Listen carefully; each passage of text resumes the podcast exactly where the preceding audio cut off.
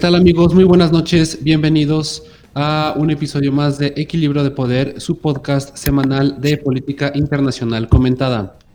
Les saluda como cada semana Guillermo Romo y antes de comenzar les recuerdo que ya estamos transmitiendo en nuestro nuevo canal de YouTube Equilibrio de Poder Podcast y pueden interactuar con nosotros en nuestras redes sociales. Eh, estamos en Facebook como Equilibrio de Poder, en Instagram igual y en Twitter como arroba Poder.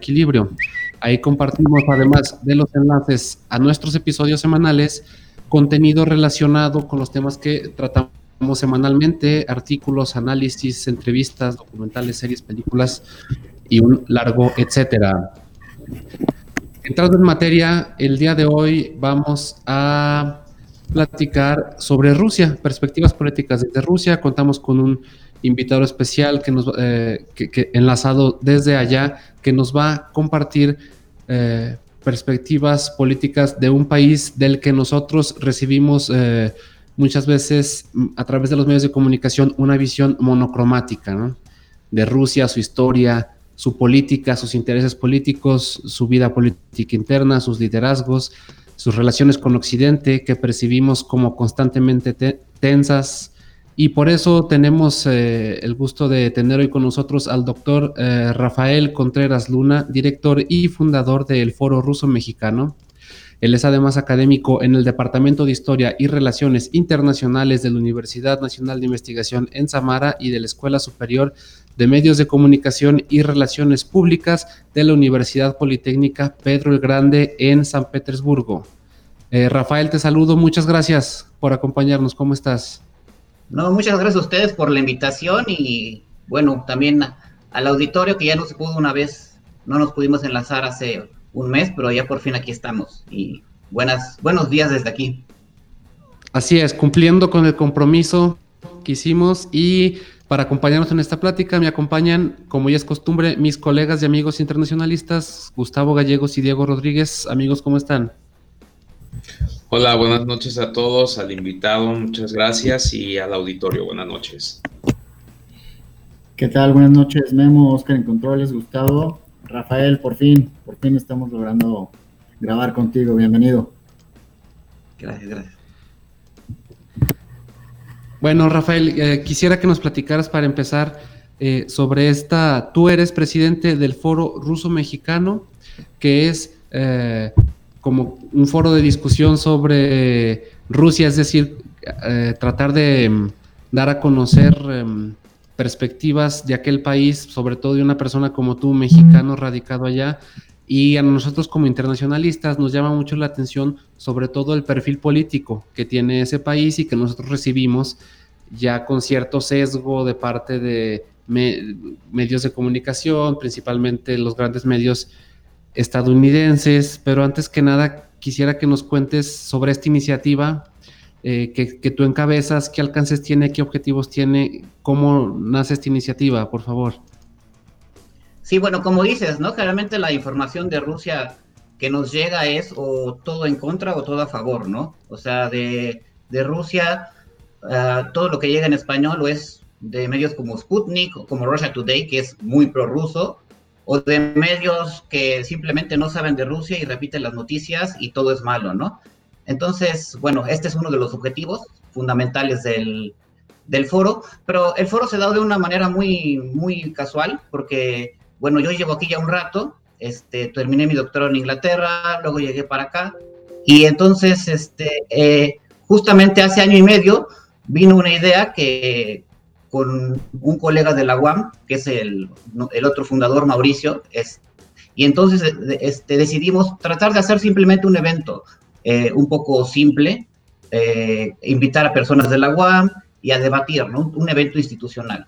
Pero luego se da que la Embajada de México en Rusia tenía planes para, para llevar a cabo los días de México en Samara, entonces yo aprovecho la oportunidad y se decide hacer el, el primer seminario Rusia-México en la Universidad de Samara, ¿no? Fue realmente un evento que se hizo sin un peso, o digamos sin un rublo, solamente así, pero con toda la libertad, ¿no? Yo trabajo aquí con una persona que también es este colaborador del foro, que es Alexander Okun, entonces él me da toda la libertad de organizar este seminario, de una manera científica, pero también cultural. Entonces nos, nos subimos a este evento de la embajada y, queda este primer seminario Rusia-México, ¿no?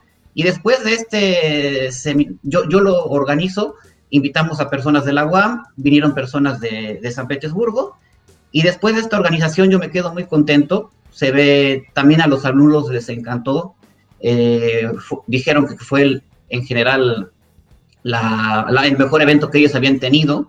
Y entonces, eh, pues yo decido tratar de seguir con este, con este proyecto, ¿no? Y el proyecto entonces eh, se vuelve con la finalidad de tratar de hacer un seminario cada año, ¿no? Un seminario en una, una vez al año en México y otra vez en Rusia, ¿no?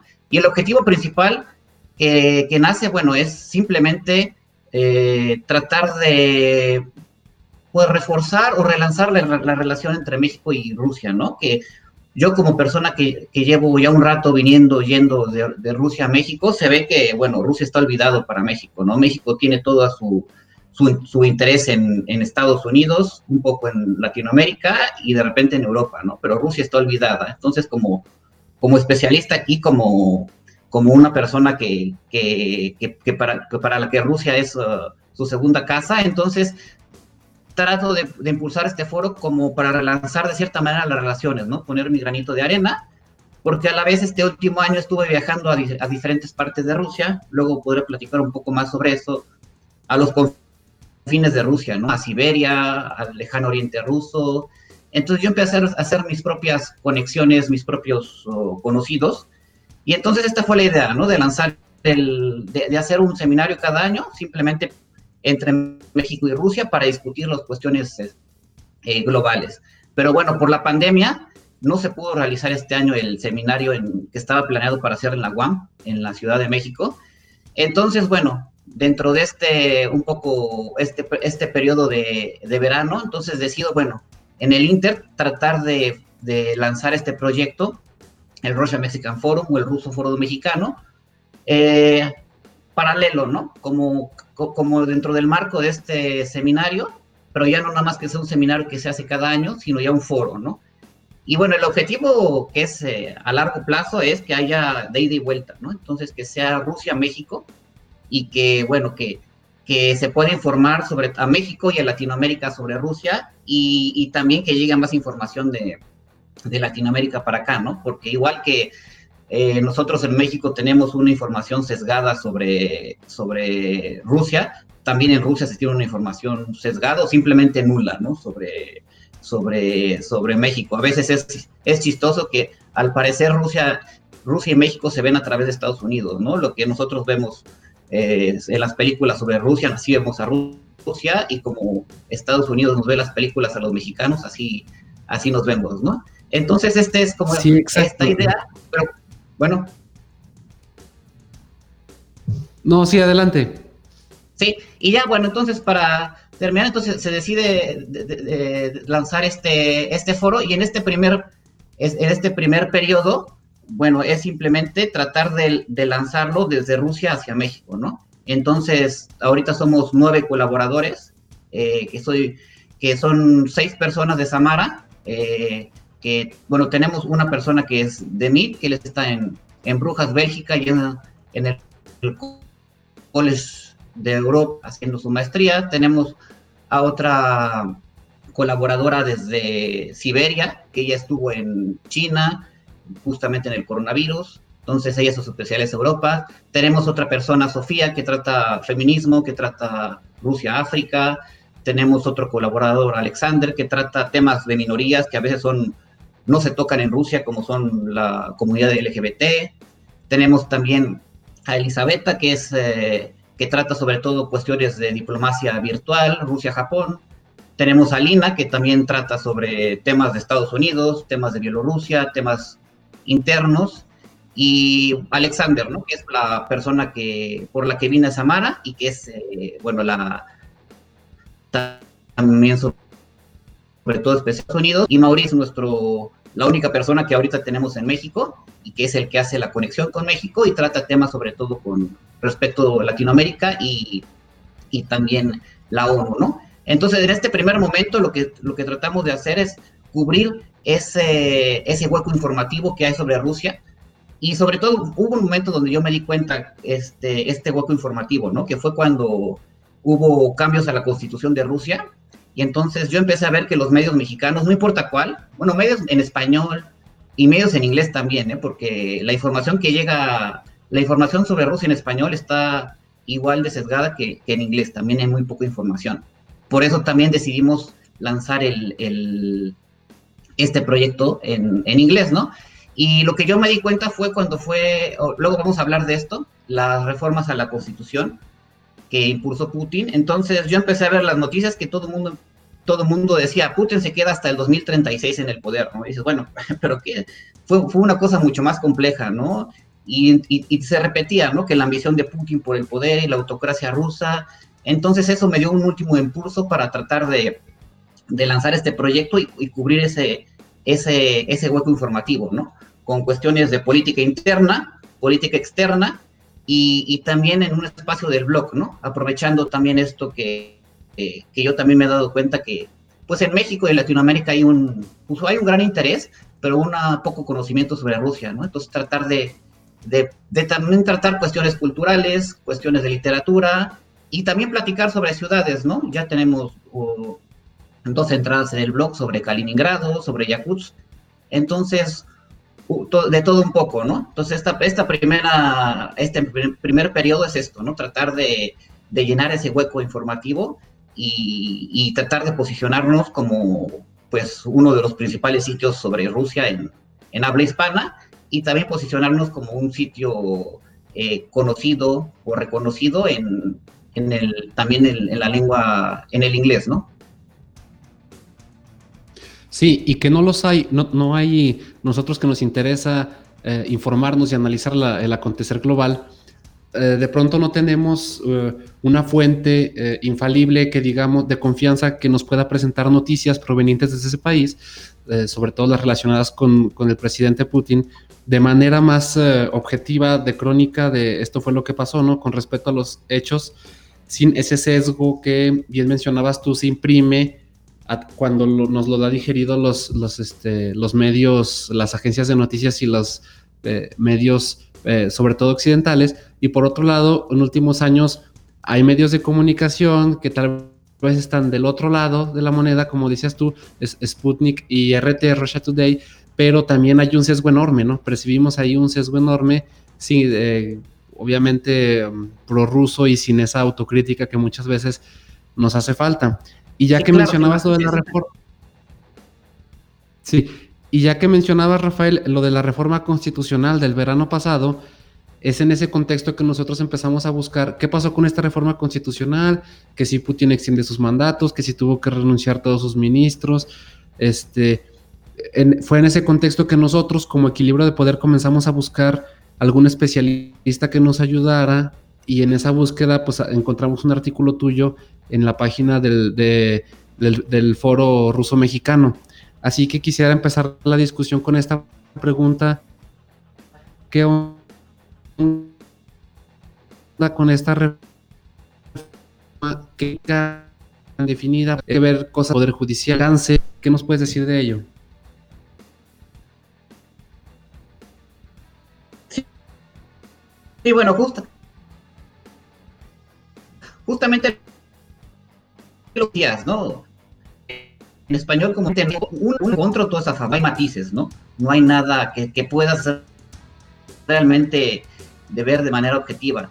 Y eh, eh, pasa mucho es que lo que se habla de Rusia se habla desde fuera. Se habla, se habla un experto, o lo habla un experto desde Inglaterra, un experto desde México, que tal vez la última vez que estuvo en la, en Rusia fue en la Unión Soviética, ¿no? Entonces, también el conocimiento de que hay en México sobre Rusia es, bueno, pues ya muy antiguo, ¿no? Entonces, eh, es eso, esa, esa, esa, cuestión, no solamente la objetividad, sino estar aquí, ¿no? Estar viviendo en Rusia y estar eh, discutiendo con los rusos, estar viviéndolo, ¿no? Y, también saber ruso, ¿no? Porque una cosa es todo lo que te llega a partir del inglés o del español y otra cosa es meterte a los foros, meterte a... porque como lo que vemos, ¿no? En, Rusia hay una... hay una televisión estatal como en los viejos tiempos mexicanos, entonces toda la información que es como alternativa es en, foros, en podcasts de YouTube, Entonces hay que meterte ahí, pero hay que saber ruso y hay que entenderlo, ¿no? Entonces, por eso es muy importante, no nada más esa objetividad, sino también el conocimiento del, del país y, y, del idioma, ¿no?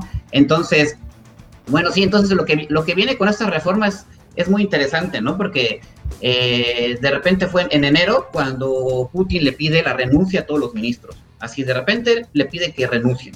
Entonces obviamente todos renunciaron y, y, ya, y ya entonces se vuelven a, acomodar los ministros, pero el, el, que era el segundo al mando, Dmitry Medvedev, que si recuerdan él fue presidente de Rusia en, en este Inter de 2008 a 2012, ¿no? Hay que recordar que Putin llega al poder en el 99. Eh, es, es, muy famosa esa parte porque aquí los rusos cuando el, la, el, festividad principal es el Año Nuevo. Entonces, en, lugar de tomar las uvas que nosotros tomamos, aquí lo que hacen es este, brindar y ver al presidente el discurso.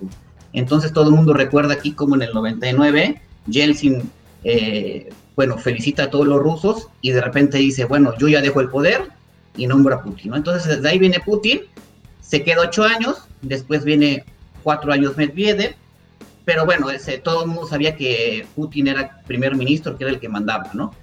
Y entonces ya Putin se viene otro mandato de seis años, y este es su cuarto mandato, ¿no? Entonces, bueno, se, se especulaba mucho que qué iba a pasar, entonces dentro, en este contexto es cuando Putin le pide la renuncia a los ministros, y llega al a, a primer ministro, no Medvedev, a Medvedev lo manda muy lejos porque la verdad Medvedev tiene, Putin sigue teniendo bastante popularidad aquí, ¿no? Pero Medvedev realmente es una persona que no es nada querida, ¿no? Él, él sí tiene un 30% de, o, o, menor de, eh, de, de, de, apoyo, ¿no? Y Putin, sea lo que sea, dos terceras partes de las, de las, de las personas lo apoyan reales, ¿no? No son ficticias, ¿no? Uno lo puede ver aquí, es palpable en la calle. Exacto. ¿no? Entonces, esa, esa, ese, ese porcentaje tú lo puedes constatar porque de repente vemos en algunas noticias que, que, que, que, salen esos porcentajes, pero tú estando allá es, es real y nos puedes confirmar este apoyo y reconocimiento a Putin. Sí, sí, sí, sí, sí es palpable, ¿no? Sí, sí, sí, no, no es ficticio. O sea, sí hay realmente un, un 60-70%, ¿no? Y yo, aclaro, hay un porcentaje que dice, bueno, a lo mejor que ya se vaya, pero por lo menos un 60-70 sí es de respeto y decir, bueno, él trajo, él trajo disciplina, él trajo otra vez el orden al país y es un buen presidente, ¿no? Entonces eso sí es palpable y se nota, ¿no? Y en las diferentes partes de Rusia, ¿no? Puede ser en Siberia, puede ser en San Petersburgo, que sí se, sí se ve ese, ese, ese, ese apoyo, ¿no? Y luego hay un 30% que, que, bueno, ya hablaremos cuando nos metamos un poco con la oposición.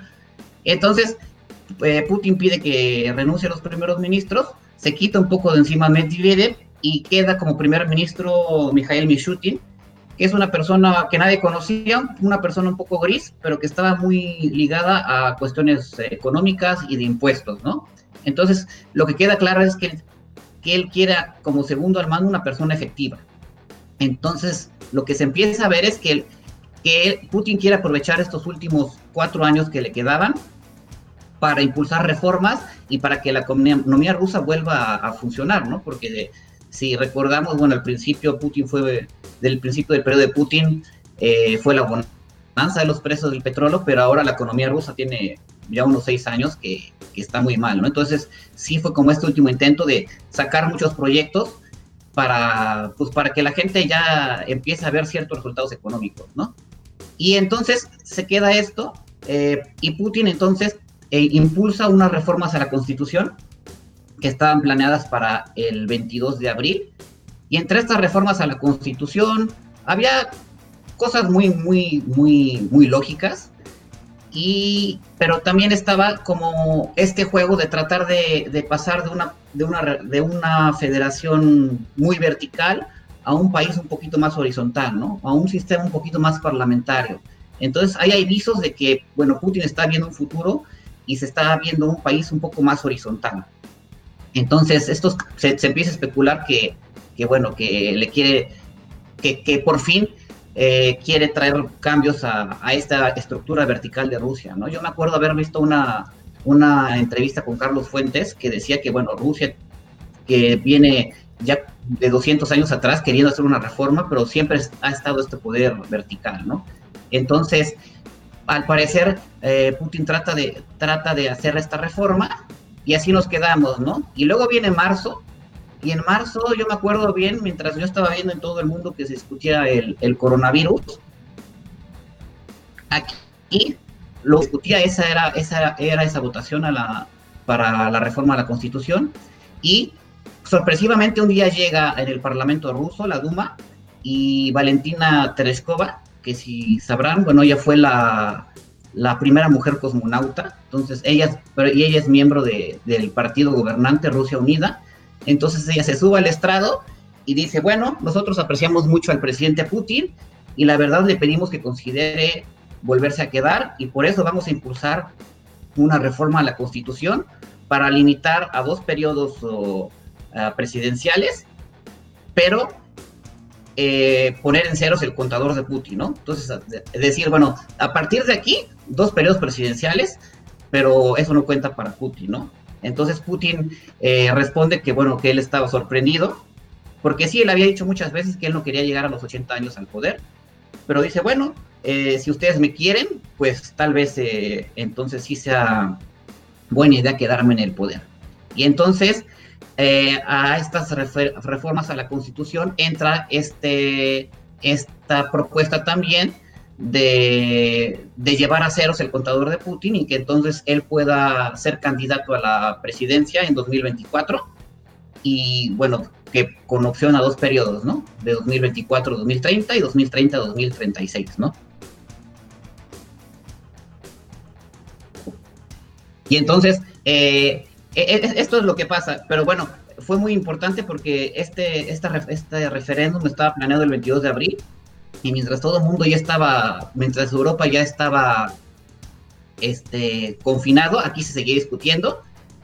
E incluso Rusia estuvo hasta el último momento tratando de llevar a cabo este referéndum. No se da, lo pasan al, al primero de julio y bueno, llega el primero de julio y el 70%, 75% de la población vota a favor de, estas reformas a la Constitución, que sí permiten a Putin que pueda quedarse en el poder hasta el 2036, ¿no? Pero como ustedes vieron en ese artículo que, publiqué que se llama Putin el eterno presidente, este es como un juego de, ajedrez o como, como Putin que es, ¿no? Que es un jugador de, de judo. Entonces es un poco una estrategia.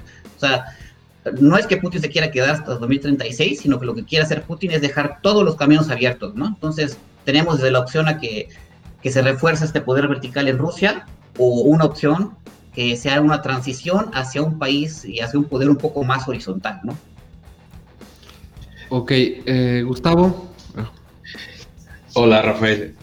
Oye, de todo esto que mencionas, por ejemplo, estaba leyendo ahora que estaba investigando para el programa. Entonces, ¿a qué se debe también esta nueva reforma que quieren presentar? Bueno, una iniciativa de ley eh, para generar o que les dé más bien inmunidad vitalicia a expresidentes.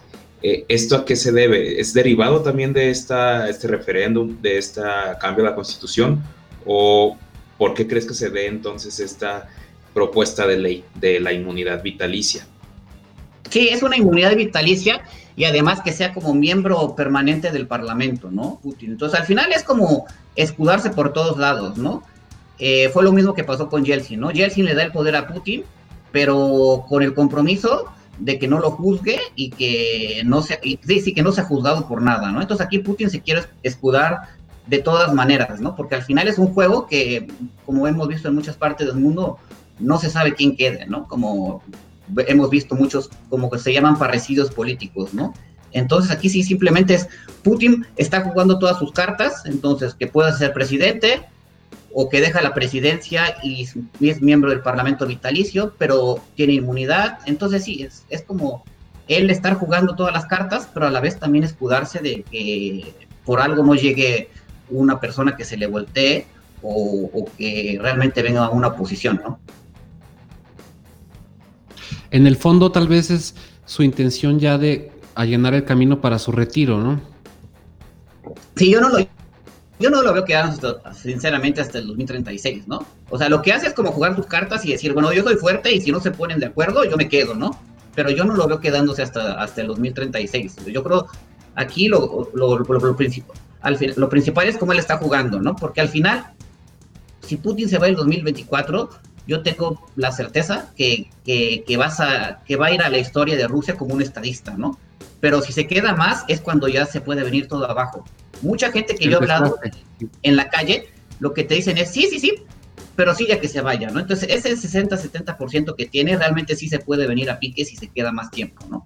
Pero sí tiene que jugarla porque es muy fuerte, entonces, entonces sí es como decirle, bueno, si no, es como un poco también lo que pasa ahora en México, ¿no? Que hay un presidente muy fuerte, casi sin partido. Entonces aquí Putin es fuerte, pero el partido que lo apoya no es partido, ¿no? Entonces decir, bueno, o se ponen de acuerdo o se ponen listos o, yo me quedo, ¿no?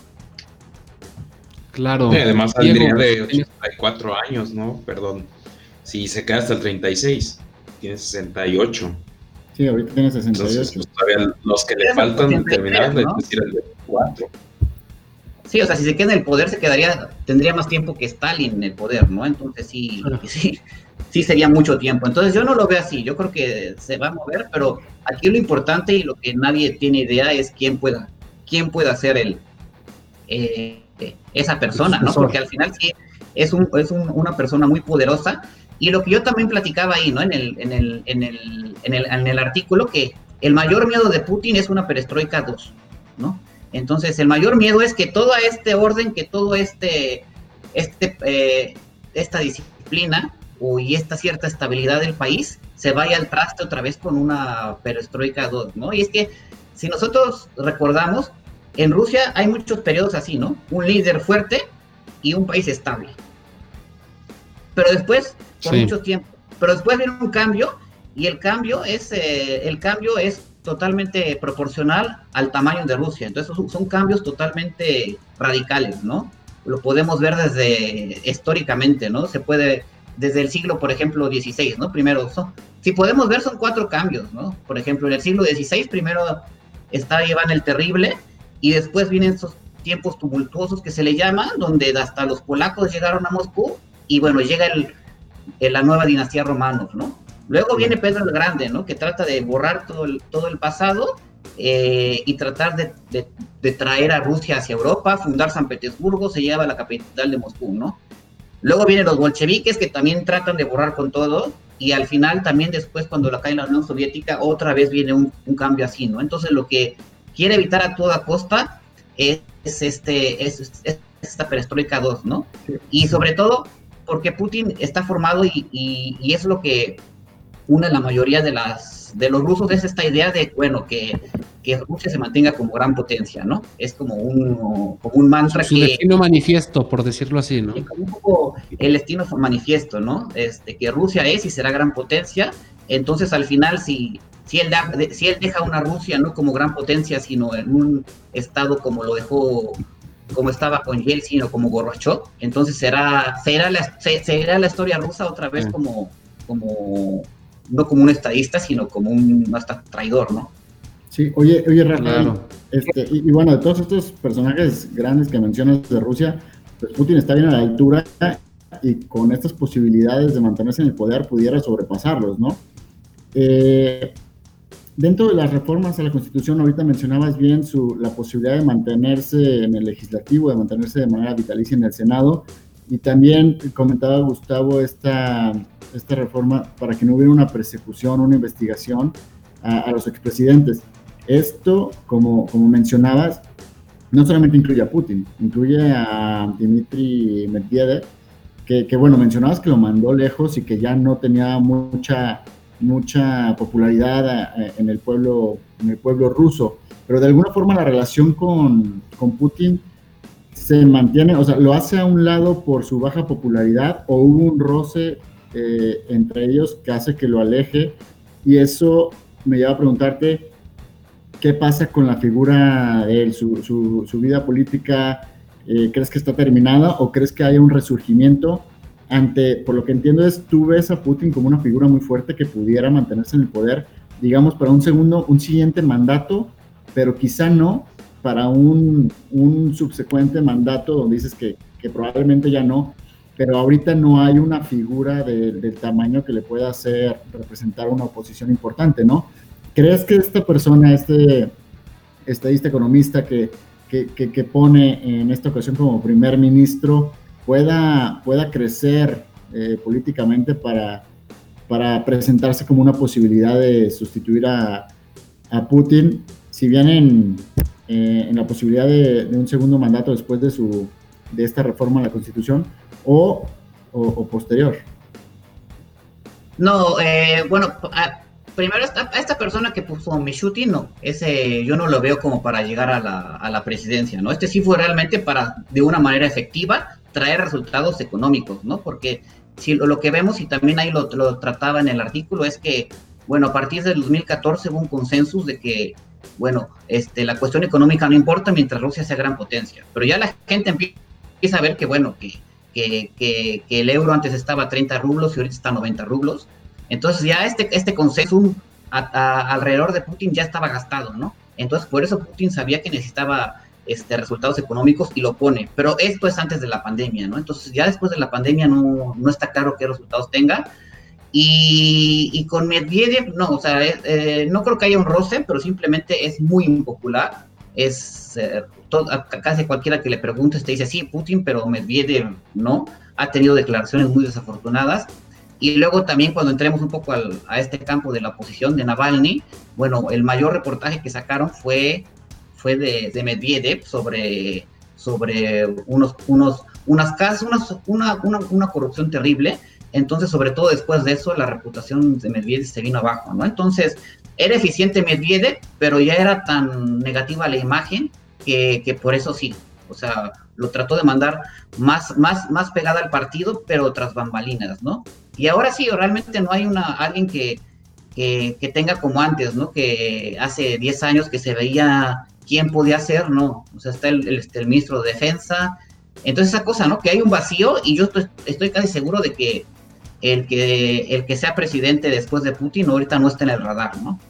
Y la otra pregunta, sí, él, él podría mantenerse un poquito más de 2024, ¿no? Pero, pero ya con los riesgos que esto implica, y, pues como lo que hemos visto en Bielorrusia también, que también están poniendo la atención, ¿no? Que puede pasar lo que también tienen ese miedo, ¿no? Entonces, se puede quedar, pero, es un arriesgue, ¿no? Y es, y ahora sí que ya es un, ahora, sí que es un volado, ¿no?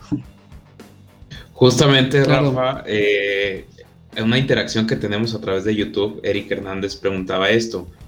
Se avisaron, se avisaron nombres de futuros candidatos a quedarse a la salida de Putin pero precisamente es lo que, lo que estás mencionando. Sí, no, yo sí, de los que de los que uno ve, no hay. O sea, está, te digo, el ministro de Defensa, pero eso también otro perfil. Y aparte, y, y, la, y las otras personas es parte de esta generación que entró con, con Putin, ¿no? De la KGB, que nacieron en la, en la Unión Soviética. Entonces, eh, se supone que era estos, este, este aire fresco que le iba a traer a, Rusia, pero no, no resultó como, como también en México este tal vez este nuevo PRI, ¿no? Entonces, al final, al final no, yo creo que, y así pasó también, entonces yo no veo, yo, yo creo que la persona que deje no, no está ahora en el radar. Entonces yo creo que va a ser una cuestión muy de tácticas y muy de estrategias, y dependiendo, ah, y lo que hay es, eh, hay elecciones para la Duma en el próximo año, ¿no? Entonces eso, eso va a ser clave, dependiendo de cuánta de cuánta impopularidad tenga el, partido Rusia Unida, a partir de eso yo creo que es cuando se va a formar la estrategia, si o Putin se trata de quedar un poco más, o, le da el poder a un sucesor, o trata de hacer un cambio más profundo para que haya más poder al Parlamento y menos poder a la presidencia. Son esas tres opciones. Y cambiando un poco de tema, eh, cambiando un poco de tema, eh, Rafael, sobre esta cuestión de, bueno, sobre la pandemia. ¿Qué nos puedes decir? ¿Cómo se percibe en la calle, tú que estás ahí desde la fuente de origen? ¿De qué manera golpeó, impactó la pandemia en Rusia en cuanto a lo sanitario, obviamente, pero también en lo económico y en la popularidad del presidente, tomando en cuenta también que ha sonado muchísimo eh, este, bueno, y con escepticismo, no sé si fundado o infundado, sobre la vacuna rusa contra COVID, ¿no? El Sputnik. Y porque el presidente Putin también ofreció vacunar de manera gratuita y expedita eh, a todo el personal de, la sede de Naciones Unidas, ¿no? en, su intervención en la 75 Asamblea Nacional hace ya un mes y medio. Eh, ¿Qué nos puedes decir sobre todo ese conjunto de temas que vienen ligados a la pandemia? Sí, bueno, como te dije, la pandemia ya había entrado aquí en marzo, yo estaba en Rusia y casi, casi la gente pensaba que la pandemia no iba a llegar a Rusia, ¿no? Porque todo el mundo estaba debatiendo esta cuestión de las reformas a la constitución y de repente de tres días, un día sale Putin, porque aparte es como esta figura presidencial, sale Putin y dice que, bueno, que, que va a haber una semana no laboral. Entonces dice, pero lo que él dijo es que, bueno, va a haber una semana no laboral y a partir de ahí todas las decisiones las van a tomar las entidades federativas. Entonces, fue la, y, además Putin nunca dijo, por ejemplo, ni confinamiento ni cuarentena, él dijo simplemente semana no laboral. Entonces lo que hizo fue, desde el principio, el alejarse de, de él de ese término cuarentena o coronavirus, simplemente dijo que va a haber una semana no laboral, y bueno, obviamente después de la semana se, sabía que, que, se iba a prolongar, y a partir de ahí fue el Ministerio de Salud, las diferentes entidades, los diferentes gobernadores, los que empezaron a tomar las medidas, ¿no?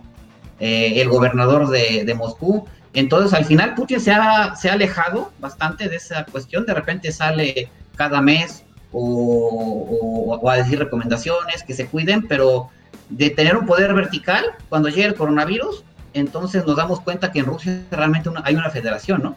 Para bien o para mal, ¿no? O sea, por un lado, o sea, él se quiere alejar también para no tener esta, que, no tenga la connotación negativa del, del coronavirus, pero también este, puede ser una cuestión positiva porque estamos viendo que ahorita la federación funciona, ¿no? Entonces, ahorita te, lo que hace es, hay una recomendación desde Moscú de que se haga esto, pero cada entidad federativa, dependiendo de lo que pasa, este, lo retoma, ¿no? Y lo que sí también quiero re, recalcar es que ha, ha, habido una diferencia, ¿no? Porque aquí nunca ha habido unas, uh, bueno, este, con confinamientos tan extremos como en Europa, ¿no? Sí se cerró todo, pero al mes eh, fue un poco, todo estaba ya más laxo, ¿no? La cuestión de la, del cubrebocas, bueno, eh, ahorita ya otra vez con la segunda ola, pero prácticamente el 90% de la gente no la usaba.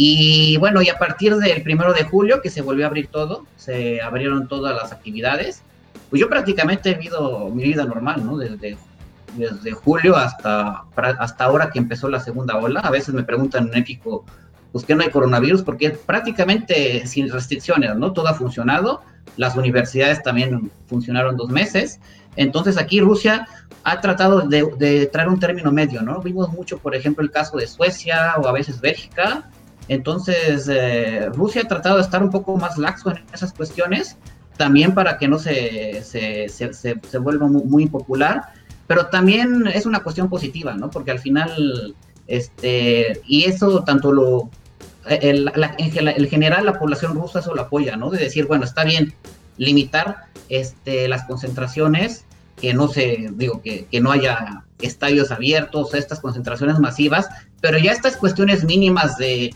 de, de abrir un restaurante al 30% o al 50% o al 70%, ya al final lo toman burócratas, ¿no? Que realmente no saben. Entonces, Rusia lo ha dejado en el sentido más laxo de, bueno, estuvo cerrado y lo abrimos, ¿no? Y ya, ahorita con la segunda ola, a partir de hace dos semanas, por ejemplo, en San Petersburgo, se volvieron a cerrar todos los lugares como restaurantes, bares de 11 a, a 6 de la mañana.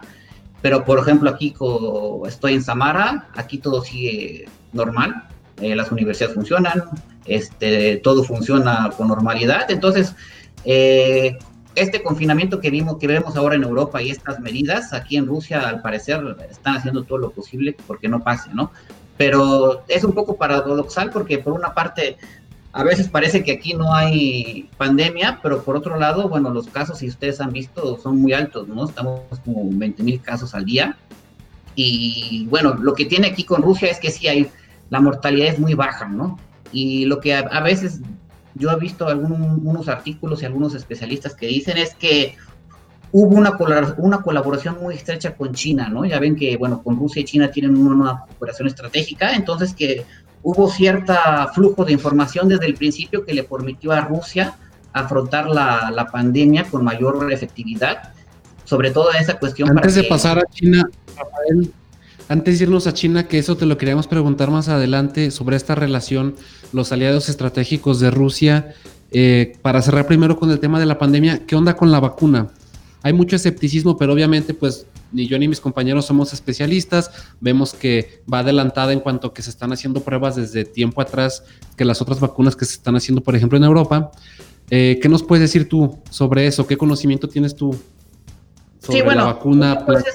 Este juego geopolítico de ponerse en el mapa, ¿no? Porque como les decía, ¿no? Putin no sale a decir nada casi, pero bueno, cuando sale la, la, vacuna, él es el que sale y la anuncia, ¿no? Entonces, él traer las buenas noticias, claro, la gente reaccionó como con mucho, mucho escepticismo.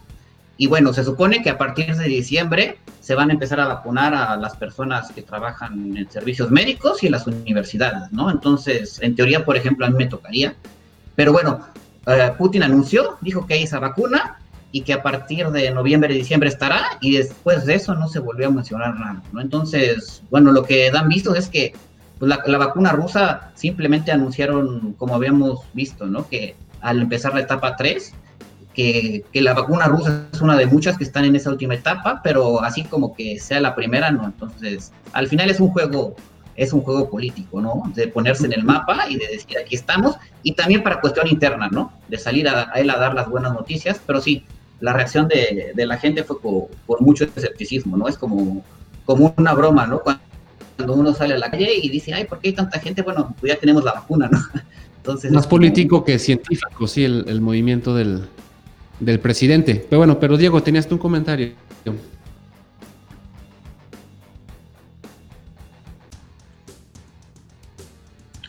Ah, no se escucha. Diego, está silenciado. No te escuchamos. Perdón, ¿ya, me escuchan? Yo nada más quería los números de Rusia.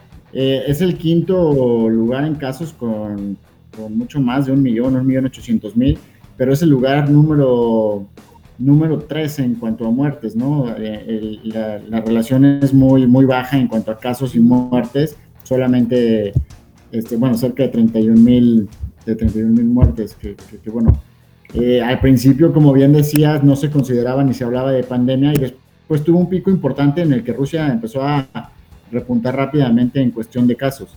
Pero, pero nada más, pues dices que ha regresado la normalidad, que, que, ahora regresan ciertas medidas por esta segunda ola eh, importante que, está pasando en, en, Europa, en el resto de Europa, pero, pero en Rusia la mayoría de las ciudades y, la vida es bastante eh, ordinaria, ¿no? Con la normalidad.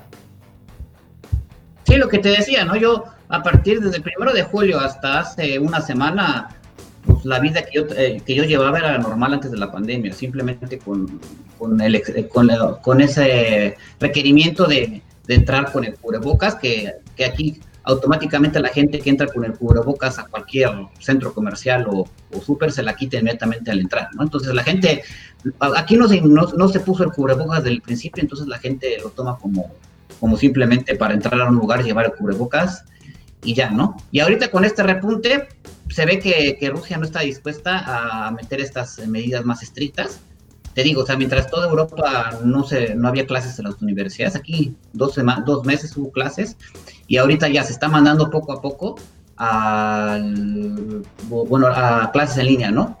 que, también eso es diferente, por ejemplo, en países, ¿no? Porque aquí no quieren cerrar todo porque, bueno, ahorita llega el invierno y no tienes a dónde ir, ¿no? Entonces aquí sí no, no es que salgas a pasear tan fácilmente, ¿no? Si te, si te cierran todo, te quedas en tu casa y con estos climas también es un poco de entender, ¿no? Entonces, yo creo que se va a mantener así. Y lo que te decía, esta, sí que, que hay muchos casos, pero esta mortalidad, la mortalidad más baja, entonces muchos dicen que bueno, que fue esta, por esta cooperación con China, que bueno, China les pasó ciertos eh, algoritmos, ciertos conocimientos, cierta información, y, y, Rusia pudo de primera mano este, eh, tomar esas lecciones de China para combatir la pandemia, sobre todo efectiva, ¿no? Para que no llegara tanto a los, a los hospitales y la gente no enfermara, ¿no? Y aparte aquí también tienen un sistema de salud un poco, bueno, mucho más ordenado, ¿no? Más soviético, pero más ordenado, ¿no? De que en cada colonia hay una policlínica, y, no tienes que estar yendo y viniendo. Entonces, eh, en ese sentido, bueno, como que sí lo han sabido manejar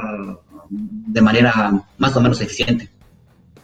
Claro, eh, Gustavo, tenías tú una pregunta.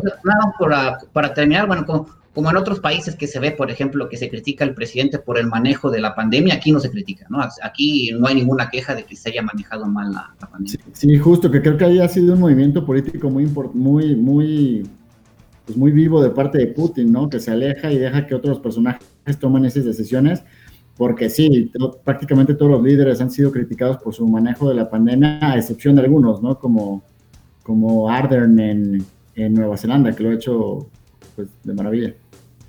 Sí, sí, sí, pero ahí sobre todo, pero ahí, ahí es lo que, la diferencia, ¿no? Ahí cerrando al país. En cambio, aquí lo que sobre todo la gente le aprecia es que, que no cerró al país, ¿no? Y que se mantuvo más o menos la, la normalidad. Y, y, bueno, entonces te digo, más o menos, aunque, aunque no se hubiera alejado de la pandemia, aunque él la hubiera llevado, él se alejó por precaución.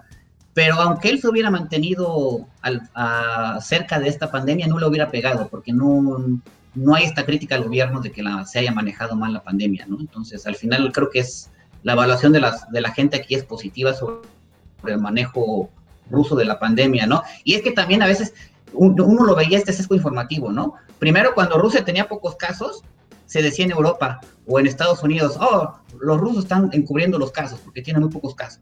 Y luego se subieron los casos y decían, ah, entonces este, lo están manejando muy mal porque tienen muchos casos, ¿no? Entonces uno no sabe si eh, ahí se veía la información, ¿no? Si hay pocos casos, se critica porque los cubren. Si hay muchos, se critica porque, porque lo están manejando mal. Cuando lo que hizo Rusia es, bueno, eh, compró 20 mil pruebas y está haciendo, ah, ya no me acuerdo, pero creo que casi el 20 de la población ha estado, uh, le hecho la prueba, ¿no? Entonces ha hecho millones, millones de pruebas. Por eso también está muy alta. Ok, Gustavo. Oye, Rafael, y pues para, para ir terminando, porque pues el tiempo... Eh, se nos está terminando del, programa. Pero yo tengo una pregunta sobre América Latina. ¿Qué lectura le podrías dar? Eh, porque al inicio de la charla nos comentabas que México y Rusia se ven a través de Estados Unidos, lo cual es, estoy de acuerdo en eso. Pero cuando vino el canciller, que tuvo un viaje, el canciller ruso, y que solamente vino a Cuba, a México y a Venezuela, eh, ¿qué lectura le puede puedes dar visita que tuvo en México, que nada más vino a, estos tres países, pero en, el caso específico de nuestro país. Sí, bueno, más bien la lectura es al revés, ¿no? Que, que fue muy poco, ¿no? Creo que Putin la última vez que estuvo a México fue con Fox y de ahí ha habido un distanciamiento. De hecho, lo podemos ver. Es una cosa muy sencilla, ¿no? Eh, Rusia ha eliminado las visas a todos los países de Latinoamérica, excepto México. E, y yo me entrevisté, me acuerdo, en 2014 con el embajador en ese entonces de México y me dijo que simplemente eh, México eh, le quitó la visa a, Rusia esperando que, que, iba a haber reciprocidad, pero Rusia le dijo, bueno, muchas gracias, pero yo no la quito, ¿no? Entonces, y lo que me dijo el, en ese entonces el embajador embajador es que, que, es una cuestión más geopolítica, ¿no? Que Rusia sigue viendo a México en términos estos políticos como, como simplemente, en cierta medida, como un apéndice de Estados Unidos, entonces, este, por un buen rato no la, no la va a quitar, ¿no? Entonces, para, sí, fue Lavrov, llegó a México, pero fue un poquito como no dejar, ¿no? Entonces las relaciones han estado muy, muy bajas y, por eso es una cuestión de, relanzarlas, porque también México no le ha dado ningún, ningún, ninguna atención, ¿no? Eh, cuando tuvimos una, una reunión con la embajadora ahora en, Rusia, Norma Pensado, nos platicaba la cantidad que, que les daba el, eh, Relaciones Exteriores para, para promoción, ¿no? Entonces es, es recible, entonces al final la, la relación está muy baja, entonces por eso, por eso llega este este foro, que al final sí es como un tratar de hacer, eh, pues de alguna manera, una punta de lanza para relanzar un poco las, relaciones, ¿no? De países que al final coinciden en muchas cosas, pero, pero se conocen muy poco, entonces tratar de, más bien por cuestiones institucionales y culturales, tratar de, acercarnos, ¿no? De acuerdo. Eh, Diego. Sí, Rafael, en, en, ese sentido, este, bueno, comentando algunos, algunos numeritos sobre la relación México-Rusia, que nos puedes dar tus perspectivas de cómo puede haber más ese acercamiento. Este, en cuestión comercial, eh, el intercambio de Rusia por el tamaño de país que es con, México, que es un importante actor del comercio global, pues e, e, es poco. Este, si bien ha crecido, eh, en la actualidad el comercio total entre México y Rusia es de 1.697 millones de dólares, en el cual México le exporta a Rusia 399 millones de dólares y México le importa a Rusia 1.298 millones de dólares. México tiene una balanza comercial eh, deficitaria, tenemos números negativos de, 800 millones de dólares con, con, Rusia, pero si tomamos en cuenta, si nos damos 10 años atrás, en 2009 apenas México exportaba 39 millones de dólares. Hoy México exporta 399. Es un, es un incremento considerable, pero sigue siendo eh, números pequeños para, el tamaño de, ambas economías. Rusia es para México apenas el, lugar número 30, el trigésimo socio comercial, y solamente representa para México el punto 19% del, del, del comercio. Este, y, por otro lado, también recalcar que, para Rusia, México tampoco ha sido, ha sido importante, ¿no? La inversión de Rusia en México acumulada de 1999 a, junio de 2020 es apenas de 121 millones de dólares. Para México es el 0.02 de la inversión extranjera directa recibida eh, total, total recibida en México y solamente hay 105 empresas de inversión rusa en, México, que es muy poco, que es parte de lo que mencionabas, ¿no? Que tiene que ver con esta visión de Rusia hacia México como un apéndice de Estados Unidos y cómo no se han aprovechado realmente eh, las relaciones. Y, bueno, parte del proyecto que tú estás encabezando y que estás eh, llevando allá es para acercar más a, a la comunidad, porque México conoce muy poco de Rusia y Rusia conoce muy poco de México. Mi pregunta en este sentido, con estos datos, con esta perspectiva, es cómo crees que puede haber un acercamiento, cómo crees que se pueda fortalecer más este intercambio eh, comercial, cultural, académico y, demás, en el que pueda haber pues más Rusia en México y más México en Rusia. Sí, bueno, la cuestión, sí, la cuestión económica es eh, muy baja para los tamaños de países, ¿no? De economías. Y claro, ha habido un incremento, pero pues también eh, puede, puede, ser un poco inercial, ¿no? También las economías han crecido, el, el, comercio mundial ha crecido, entonces habría que ver tampoco qué tanto creció en términos uh, totales, ¿no? Y eso es por una parte. Y por otra, bueno, eh, ah, ah, si cierta tocamos, aunque sean dos minutos, por ejemplo, la relación Rusia-China. La relación Rusia-China para el tamaño del país, la relación económica es muy baja, ¿no? Pero no, no necesita haber una relación económica fuerte para, para, para que haya una relación bilateral fuerte, ¿no? Como Rusia-China. Rusia-China decidieron que hay una relación política de seguridad, la económica no es el fuerte, y entonces por ahí va también este, este, este proyecto, ¿no? no claro, en algún momento podrán haber diversos campos o algunas posibilidades económicas, pero sobre todo esta cuestión, ¿no? Este, cultural, política y de acercarse otra vez, y, y además de acercarnos nada más a, lo que yo trato a, las diferentes partes de Rusia, ¿no? No a San Petersburgo y a Moscú, sino tratar de traer también esa parte, porque al final Rusia y México son parte de, la, región de Asia-Pacífico, ¿no? Entonces también tratar de acercar de cierta manera esas regiones que están en el Pacífico ruso a, México, ¿no? Entonces tratar de crear esos lazos que, no ha habido, ¿no? Que, que nunca ha habido y que, y que la embajada por las mismas limitaciones, bueno, no, no se desarrolla, ¿no? Y compartimos, compartimos foros de cooperación, ¿no? Como, como APEC. Sí, exacto, eso es hacia Pacífico, ¿no? Entonces, sí, eh, sí pero al final, eh, sí. Entonces, es, es, esa idea, ¿no? La, la, cuestión económica realmente. También México aprovechó poco, ¿no? Por ejemplo, cuando vino el, la cuestión de Crimea y estas sanciones de Europa a Rusia, muchos países de Latinoamérica aprovecharon, como Argentina, como Brasil, ¿no? Y México tampoco aprovechó mucho, ¿no? Entonces, este, bueno, la cuestión económica sí ha sido baja, pero creo que no tiene que haber una, no es una condición de, eh, no es, no es una condición necesaria para, para relanzar las relaciones, ¿no? Se pueden relanzar de otra manera que, que, impliquen, pues sobre todo, este, intercambios culturales y académicos, ¿no? Que es donde se empieza a formar cierta confianza y sobre todo cierto conocimiento, porque no hay, simplemente si no conoces nada, bueno, cómo puedes hacer una relación, ¿no? Claro, y Rafael, bueno, con el tiempo encima, ya nomás antes de irnos, me gustaría preguntarte brevemente, este, el escenario postelectoral en los Estados Unidos, eh, vemos, no es secreto de nada, es, es, evidente que hay tensiones entre Rusia y Estados Unidos desde siempre, son permanentes, pero tú que estás ahí, ¿cómo se ve desde allá el escenario postelectoral y esta alternancia que, pues bueno, es, inevitable, ¿no? En, en el gobierno estadounidense entre los dos partidos y las expectativas para la relación con Rusia, ¿no? Que de por sí, bueno, siempre han sido complicadas. Bueno, las expectativas son nulas, nulas, ¿no? O sea, ya vimos que Biden dijo que Rusia es el, el enemigo número uno. Entonces, para el establishment norteamericano, no importa quién sea el presidente, siempre el enemigo va a ser Rusia, ¿no? Eh, y eso no importa.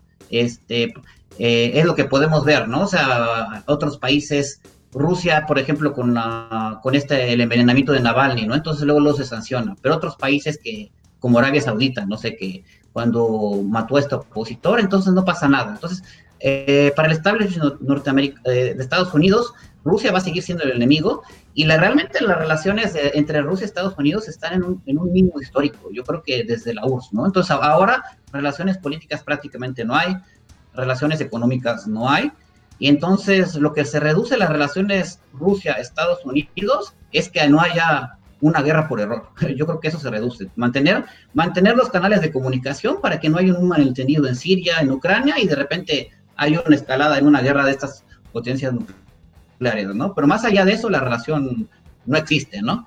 Y entonces es, eh, se da dentro de este marco, en este triángulo, ¿no? Donde también China empieza a entrar en conflicto con, con en, este antagonismo con Estados Unidos y entonces Rusia y China entonces justamente se están acercando todavía más en este, eh, en este triángulo y, esa va a ser la lógica de estos, de estos cuatro años, ¿no? Porque realmente yo, yo seguí un poco cómo se veían las elecciones aquí y realmente no hay diferencia, ¿no? Todo se decía que, que es un show y que no hay, no hay realmente, no va a haber cambio. O hasta con Trump podía ser un poco mejor, ¿no? Pero con, con Biden ya lo dijo claramente, entonces se va a mantener ciertos canales de comunicación, pero, pero nada. De hecho, con Trump podía haber hasta cierta más, ciertas esperanzas, ¿no? Porque al final Trump era un poco más reticente a estar en la OTAN. Y, eh, a Biden otra vez con esta idea de, esta alianza transatlántica, bueno, seguramente le va a poner más atención a la OTAN y entre Rusia y, y Oye, la, la, percepción de, la, de los rusos en general de la población hacia Trump, buena, regular, mala, aplastante, mayoría. ¿Qué nos puedes comentar de eso? No, bueno, era como decir, bueno, por lo menos este es más sincero, ¿no? Por lo menos es cínico, los otros son hipócritas, ¿no? Entonces, sí, o sea, se toman a los dos como por igual, pero por lo menos decir, bueno, pero por lo menos este es cínico y dice las cosas como son, no como los otros que, que bueno, es lo mismo, pero, pero son hipócritas, ¿no? Entonces, al final eh, era lo mismo y esto es entre tanto, ¿no? Entre la población en general y entre los expertos, entre la televisión rusa, ¿no? Entonces, realmente aquí se vio estas elecciones como un simple show que no va a cambiar absolutamente nada, ¿no? Sí, y ya, ya que mencionabas el tema, bueno, ya que entramos en Estados Unidos, eh, esta cuestión de la trama rusa, ¿no? De si una injerencia Rusia, rusa en Estados Unidos y luego unos eh, eh, unos analistas, desde mi punto de vista, sin miedo al ridículo en México, eh, eh, trataron de esbozar una teoría de una trama rusa en México para la elección de 2018. Es decir, em, cómo se maneja eso desde, desde allá. Este tema, bueno, el de México dudo que haya llegado hasta allá, pero este tema sobre el, el Russia Gate en los Estados Unidos, la elección de hace cuatro años precisamente. Sí, no, bueno, esta cuestión de la trama rusa en México llegó porque yo la conté, ¿no? Entonces yo se las conté diciendo, mira lo que llega el ridículo, ¿no? Eh, o sea, fue totalmente, de verdad, fue para, fue para reírse, ¿no? Eh, y, la cuestión de la trama rusa, al final, estas son cuestiones de seguridad que hasta uno no, sabe hasta qué punto, ¿no? Claro que, que, y esto estaba viendo una cosa, ¿no? O sea, Rusia le ha puesto atención a desarrollar ciertas cuestiones estratégicas que, que, no son tan caras, ¿no? Por las limitaciones de la, de, ahora sí que del dinero. Entonces, lo que él se ha dedicado ahorita es sobre todo a, cuestiones más de lo que le llaman la guerra electrónica en el campo electromagnético, y a la guerra cibernética, ¿no? Que al final eh, son más baratas y pueden ser más flexibles, ¿no? Y Estados Unidos no le puso atención a esos campos, ¿no? Como Estados Unidos estuvo peleando en otras partes como en Irak, en Afganistán, en Siria, con otros rivales, mientras que Rusia se empezó a, a, invertir en ciertas cuestiones estratégicas y por eso vemos que ahorita Rusia le lleva un buen tramo a Estados Unidos en esos, en esos campos, ¿no? Entonces, eh, bueno, eso es lo que, lo que, lo, lo que podemos ver, ¿no? De, de, la trama rusa al final. Puedo, pudo haber una injerencia, pero bueno, esta también obviamente fue, fue muy, muy exagerada, ¿no?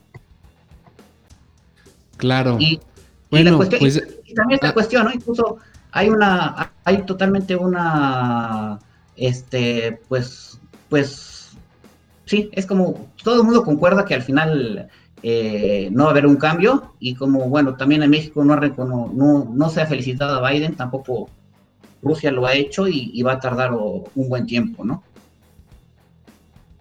Sí, estratégico. Bueno, eh, ya con el tiempo encima, eh, Rafael, no nos queda más que agradecerte, no sin antes recomendar a la audiencia que se den una vuelta por la página de internet del foro, russianmexicanforum.com. Eh, le estamos mostrando aquí en pantalla, en donde podemos encontrar opiniones de tus colegas rusos y mexicanos sobre una variedad de temas que, bien, que ya nos expusiste bien al inicio del programa, ¿no? Política, cultura, eh, economía, ciencia, en fin, y obviamente los temas de actualidad que vemos ahí. Así que, sí, pues claro, nada, muchas.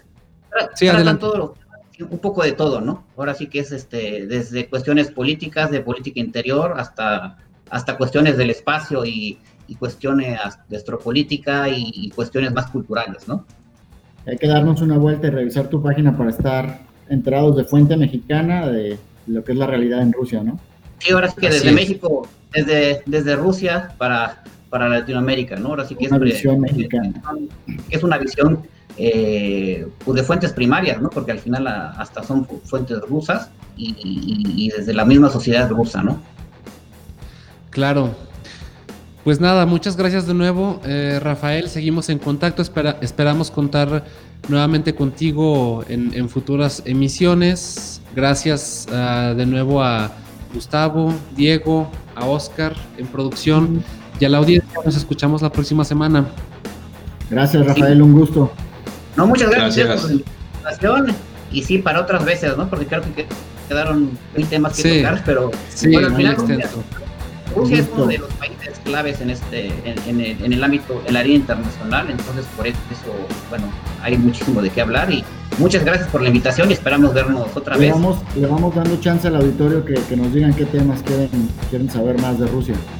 Sí, claro, ¿no? Así Yo es. creo que puede ser así, que, que, le den más chance al auditorio y, y, podemos hacerlo más específico sobre eso. Y, y, bueno, gracias a la audiencia y muchas buenas noches allá en México y buenos días desde, buenos desde días hasta allá. Buenos días, ya vimos que ya te amaneció bien allá. Sí, empezamos de noche y ya